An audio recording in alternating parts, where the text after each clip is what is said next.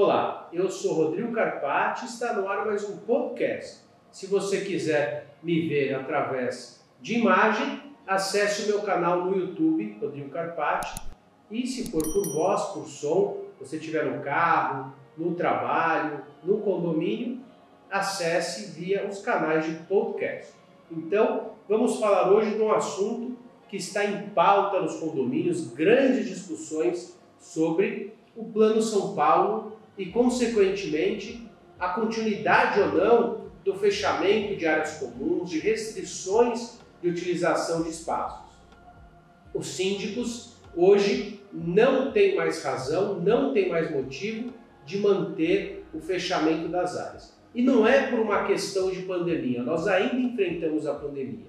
É por uma questão legal. Então, o condomínio ele não pode impor regras se a lei assim não estiver é, obrigando a determinados fatos. Não cabe ao condomínio, por mais que o condomínio ele é um local onde impera o direito privado, que prevalecem princípios é, tais como o, o, princípio da legalidade, o que não for expressamente proibido é implicitamente permitido, princípios como o pacta sunt servanda, o contrato, o ajuste faz lei entre as partes, para que se obrigue alguém a se abster de utilizar determinada área comum, isso eh, vai atentar contra o direito de propriedade, salvo se nós estivermos vivendo um estado de exceção, que estávamos vivendo, perdão, até pouco tempo atrás. E nesse estado eh, de exceção que nós estávamos vivendo, existiam leis, decretos pelo Poder Executivo para que determinadas áreas fossem fechadas, tais como academias, tais como o comércio e outras tantas. E por analogia nós interpretamos, ou seja, por analogia, analogia é sim uma forma de é, direito.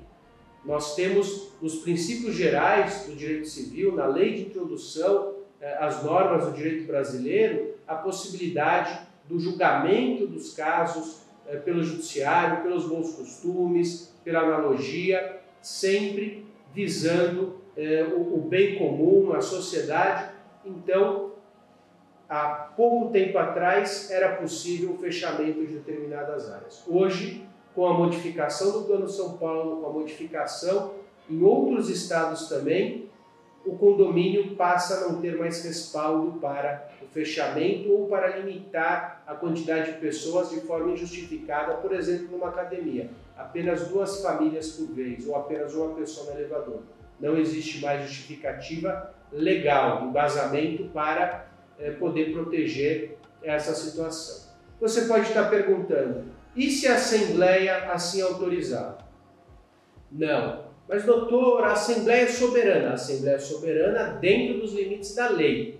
Então, nesse caso, a Assembleia não pode, sem embasamento, sem uma justificativa plausível, imputar aí é, situações que vão lograr de forma onerosa para o usuário, impedindo o exercício pleno ao direito de propriedade. Então, o que pode ser mantido é a obrigatoriedade do uso de máscaras até então, porque o decreto federal e estadual assim é, prevê medidas de, higienização gerais, tais como álcool gel, é, limpeza constante, os capachos higienizados, a portaria do condomínio também, a circulação de ar e outras situações que beneficiem a comunidade como Bom, por hoje é só. Espero que você tenha aproveitado. Não deixe de seguir o meu canal para que você possa ver através do vídeo no YouTube, Rodrigo Carpati. Ative o sininho para receber as notificações e siga o canal. Através do podcast, em qualquer plataforma de áudio para que você possa escutar no carro, no trabalho, eh, na faculdade ou em qualquer outra situação. Até breve.